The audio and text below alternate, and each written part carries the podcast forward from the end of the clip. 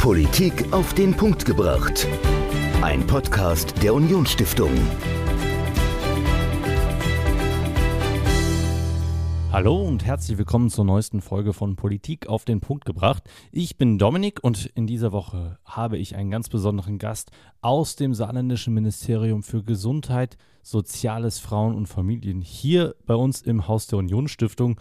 Monika Bachmann, die Ministerin, ist zu Gast bei uns und sie spricht mit mir über die Corona-Pandemie, über den Einsatz ihres Ministeriums, über ihren Einsatz und vor allen Dingen über den Einsatz der Bundeswehr und welche Rolle die Bundeswehr im Zuge der Pandemie gespielt hat und ob sie immer noch eine Rolle spielt. Monika Bachmann im Interview mit mir zur Corona-Lage und zur Rolle der Bundeswehr in der Pandemie. Das ganze Interview hört ihr jetzt.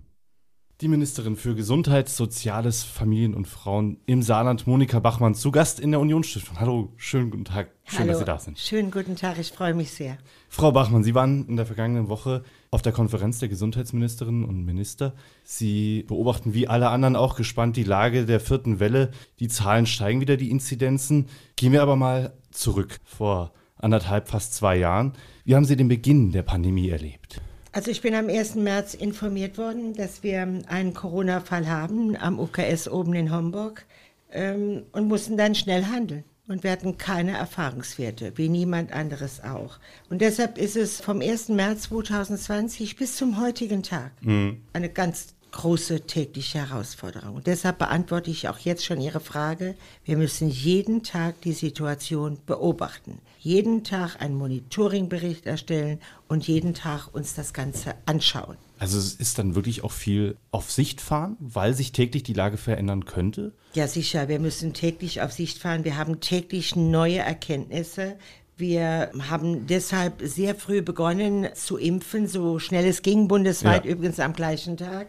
Wir sind zuerst dorthin gegangen, wo es dringend notwendig war, nämlich zu den älteren Menschen in die Einrichtungen. Mhm. Wir sind von dort aus nach der Erstimpfung zu der Eingliederungshilfe, zu den Werkstätten gegangen, haben dort verimpft, haben festgestellt, dass wir durch diese Erst- und Zweitimpfung in den Einrichtungen der älteren Menschen auch Leben retten konnten. Wir mhm. hatten Gott sei Dank keine so vielen Todesfälle mehr. Es sind manche Durchbrüche noch da, aber die sind harmlos. Mhm. Und insoweit gilt es trotzdem, weiter zu beobachten. Ich bin auch sehr glücklich, dass wir das von der Priorität durchgezogen haben bis zum heutigen Tag, nämlich indem wir jetzt auch die Boosterimpfungen in den alten Einrichtungen von 149 111 durchgeimpft haben mit der Boosterimpfung und der Rest von den Hausärzten. Ohne die Hausärzte, ohne die Ärzteschaft hätten wir das alles nicht geschafft. Sie haben jetzt angesprochen, also klar, die älteren Menschen standen ganz besonders im Fokus bei dieser Pandemie. Sie haben aber auch gesagt, es müssen ganz viele mithelfen, mitarbeiten. Die Hausärzte, die Senioren- und Altenpflegeeinrichtungen und natürlich auch die Bundeswehr. Und Darüber möchten wir heute ganz besonders sprechen. Wann stand denn eigentlich der Beschluss fest, die Bundeswehr um Amtshilfe zu ersuchen und in welcher Form wurde die geleistet? Also am Anfang der Pandemie war das ja sehr hektisch. Wir wussten, hm. ich habe es ja eben gesagt, wir hatten keine Erfahrungswerte. Ja. Wir wussten nur, wir müssen die Kontaktnachverfolgung sicherstellen. Ja. Und wir müssen die Menschen testen. Mhm, das genau. war bevor wir geimpft haben. Ja. Deshalb haben wir Testzentren aufgebaut, landeseigene Testzentren aufgebaut.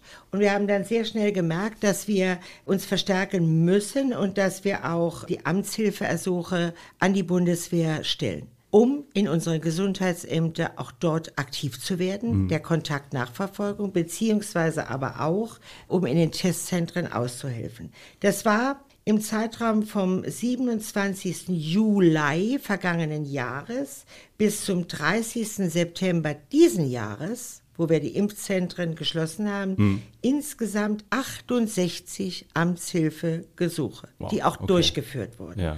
Und in der saarländischen Teststrategie die wir vom 15. September 2020 vorgelegt haben, wurde die Bundeswehr als Kooperationspartner helfende Hände, so haben wir sie genannt, mhm. zur Bekämpfung und Bewältigung der Corona-Pandemie auch aufgeführt. Und dabei wurden 1397, 1397 Soldatinnen und Soldaten an insgesamt 1778 Tagen eingesetzt. Und das war gut so. Mhm. Ich will mich heute nochmal bedanken. Das war eine großartige Zusammenarbeit, die weitergeht. Ja. Die weitergeht und äh, die ich nicht missen möchte. Ob in den Testzentren, ob in den Gesundheitsämtern Kontakt nachverfolgen, ob in den darauf schließenden Impfzentren, ob diese Verimpfung 24-7 in Lebach, ja. die wir ja erlebt haben, ein eigenständiges Impfzentrum auf dem Gelände der Bundeswehr, ja. nur betrieben durch die Bundeswehr. Das war eine großartige Zusammenarbeit zum Wohle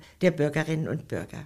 Sie waren vor ein paar Wochen ja schon mal bei uns im Haus ja. der Unionsstiftung zusammen mit Oberst Matthias Reibold, dem Kommandeur des Landeskommandos Saarland.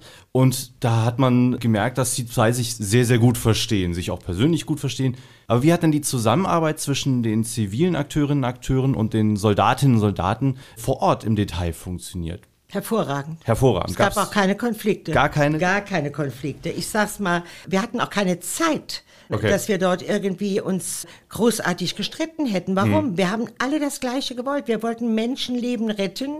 Wir wollten die Menschen überzeugen, sich impfen zu lassen.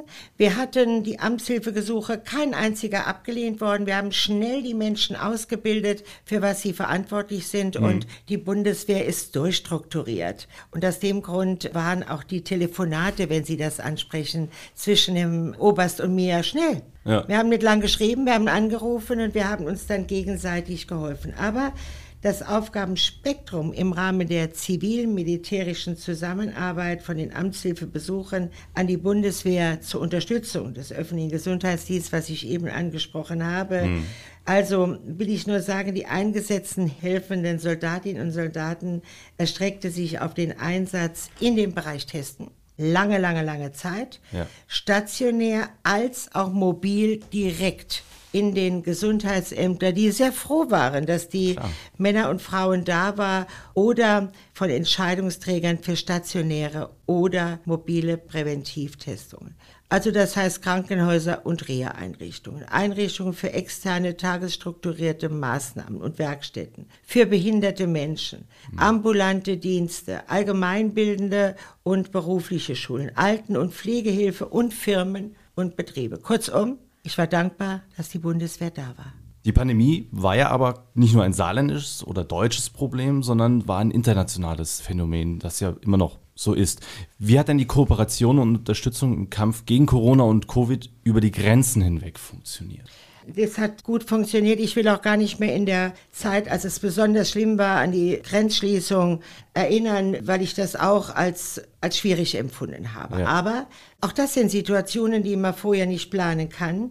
Grenzüberschreitend, um Ihre Frage zu beantworten, haben wir hervorragend zusammengearbeitet. Mhm. Schauen Sie mal, wir hatten Covid-Patienten in unseren Krankenhäusern, in der Uniklinik, in Völklingen, bei der SHG, auf dem Winterberg.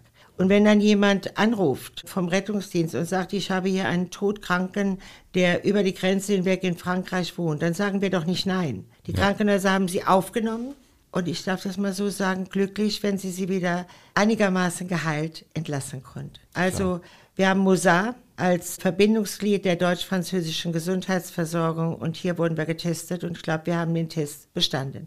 Aber dafür gilt natürlich den Krankenhäusern unser aller Dank. Auf jeden Fall. Sie waren jetzt letzte Woche auf der Konferenz der Gesundheitsministerinnen und Minister, wie ich ja anfangs schon gesagt hatte. Wie stark standen Sie denn in den vergangenen anderthalb Jahren im Austausch mit Ihren Amtskolleginnen und Kollegen in den Nachbarbundesländern? Fast täglich. Fast täglich, okay. Ja, weil es für uns alle Neulandler, weil wir uns austauschen mussten. Ja. Ich selbst bin verantwortlich für die B-Runde. Okay. Das heißt für Baden-Württemberg, für Schleswig-Holstein, für Nordrhein-Westfalen, für das Saarland, für mhm. Mecklenburg-Vorpommern, für Hessen und korrespondiere dann natürlich auch täglich oder sofern es notwendig ist mit der Kollegin, die die A-Seite koordiniert. Mhm. Das ist die Kollegin Dr. Leonard aus Hamburg. Nein, wir mussten uns kurzschließen. Wir mussten ja. uns kurzschließen. Man muss das Rad nicht neu erfinden, sondern wir haben uns in der großen Situation abgestimmt und versucht in unseren Ländern ja zu arbeiten, mhm. täglich mhm. mit neuen Erkenntnissen. Mit diesen Erkenntnissen, mit diesen Erfahrungen dieser Krise sind Sie auf kommende Katastrophen, ganz egal ob das jetzt Seuchen sind oder Naturkatastrophen, hoffentlich nicht, aber vielleicht die nächste Pandemie, sicher besser vorbereitet, als Sie es zu Beginn dieser Pandemie waren. Welche Rolle spielt denn, um nochmal auf die Bundeswehr zurückzukommen, Ja, welche Rolle spielt die Bundeswehr denn in Zukunftsszenarien? Ist sie selbstverständlicher Teil etwaiger Planungen, weil es letztlich immer auf das Ausmaß der Katastrophe ankommt? Oder ist das Amtshilfeersuchen nur eine Ultima Ratio, also der letzte Strohhalm, den man nutzt, wenn es gar nicht mehr geht? Wie ist das denn einzuordnen? Ich sage das mit voller Überzeugung, die Bundeswehr hat sich als Partner bewährt. Mhm. Ich sage aber auch professionell, und zulässig ist die Bundeswehr immer gewesen in schwierigen Zeiten. Und jetzt haben wir es natürlich hautnah in einer anderen ja. Situation auch erlebt. Und deshalb würde ich jederzeit in Krisen an die Bundeswehr herantreten, darauf zurückgreifen, damit sie uns weiterhin behilflich wäre, egal was auf uns zukommt. Und wenn Sie auf die bisherige Pandemie zurückblicken, über welche Entscheidungen ärgern Sie sich denn vielleicht bis heute und worauf sind Sie ganz besonders stolz? Worauf bin ich ganz besonders stolz? Man kann sich nicht oder sein Haus selbst bewerten. Das wäre unpassend. Ich weiß nur, dass die Mitarbeiterinnen und Mitarbeiter die ersten drei Monate rund um die Uhr gearbeitet haben. Mhm. Wir konnten zu dieser Zeit kein Homeoffice, das wir allen anderen empfohlen haben, machen. Wir haben hunderte von Überstunden im Haus gemacht. Und da gehört es sich einfach, dass auch die Hausspitze da ist. Es gab viele schwierige Entscheidungen zu treffen, die im Rückblick mit den gesammelten Erfahrungen ja heute vielleicht von mir auch ein bisschen anders bewertet werden. Aber wir hatten keine Zeit, hm. lange darüber nachzudenken. Also die Verwaltungsvorgänge mussten schneller behandelt werden und deshalb haben wir auch sehr schnell Vorlagen gemacht. Wir haben von Maskenankauf über Schutzkleidungankauf, über Beatmungsgeräteankauf, über viele andere Dinge, die man vorher länger gebraucht hätte. Genau, ich vergleiche das mal, es war kein Vergleich, aber trotzdem, normalerweise dauert es Jahre, um den Impfstoff herzustellen. Ja absolut. Niemand hat damit gerechnet, dass wir in neun, zehn Monaten einen Impfstoff haben. Ja. Und deshalb gab es am Anfang Schwierigkeiten, indem die Leute ja uns beschimpft haben, die geimpft werden wollten und haben gesagt, ich komme nicht durch und die mhm. Hotline mhm. ist immer besetzt. Ja, wir mussten jetzt erstmal Leute haben, die die Hotline auch bedienen. Wir haben uns der PwC dann auch bedient, die uns geholfen haben in diesem täglichen Alltag. Das war hektisch. Das war schwierig und insoweit bedauere ich nichts, weil ich feststelle, wir sind von der ersten Sekunde an gut durchgekommen. Wir haben heute wenn ich über 18 rechne, 90 Prozent der Leute geimpft. Mhm. Das rechne nicht wir aus, sondern RKI. Ja.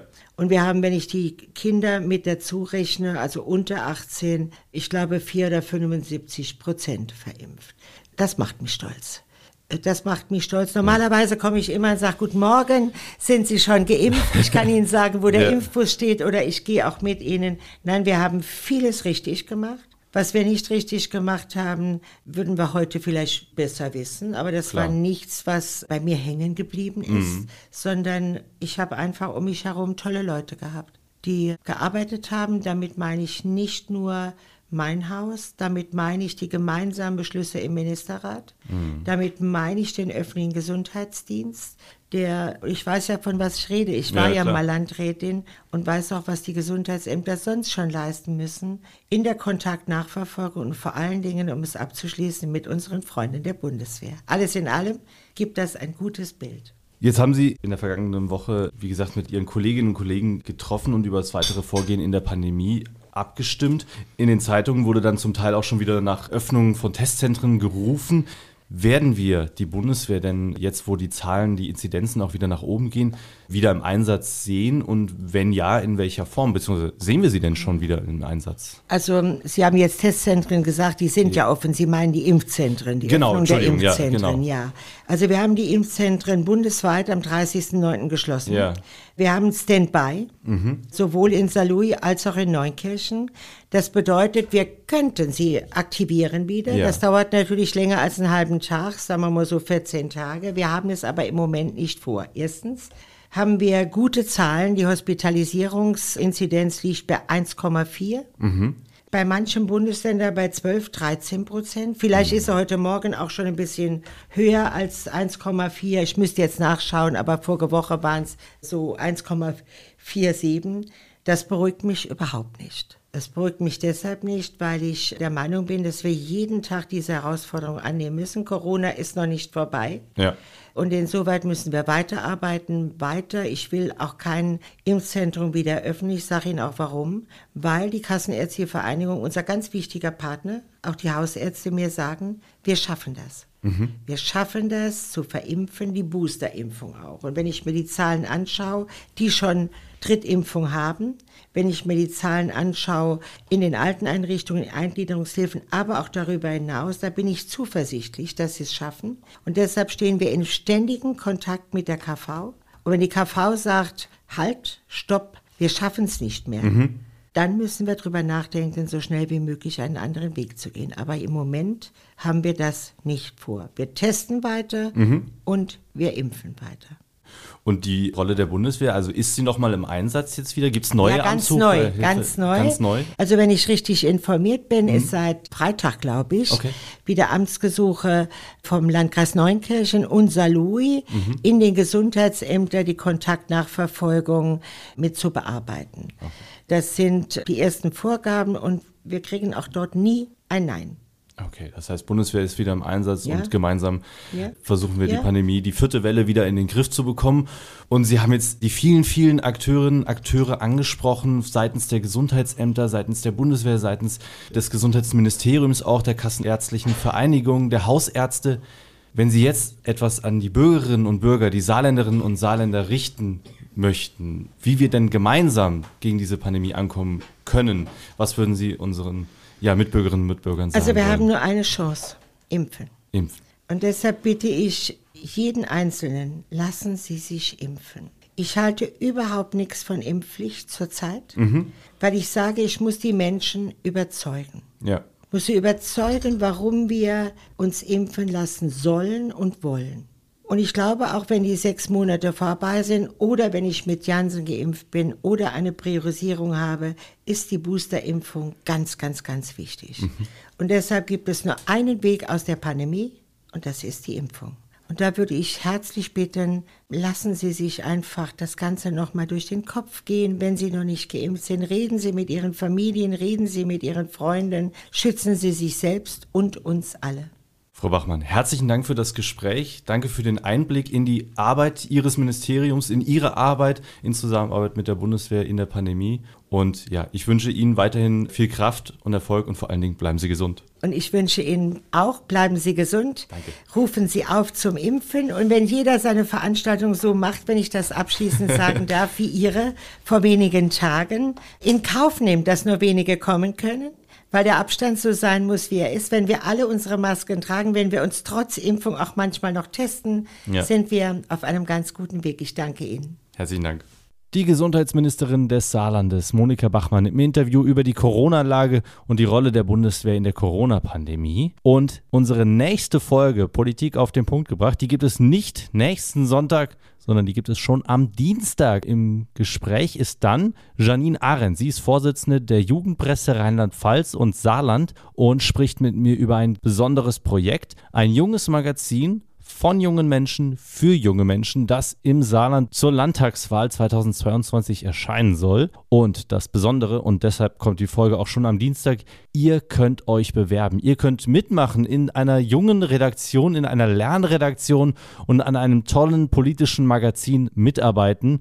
Bewerben könnt ihr euch bis zum 20. November und weil der schon am Samstag ist, kommt unsere nächste Folge am Dienstag. Also schaltet ein am Dienstag, überall da, wo ihr Podcasts findet, unsere neue Folge am Dienstag. Politik auf den Punkt gebracht. Ein Podcast der Unionsstiftung.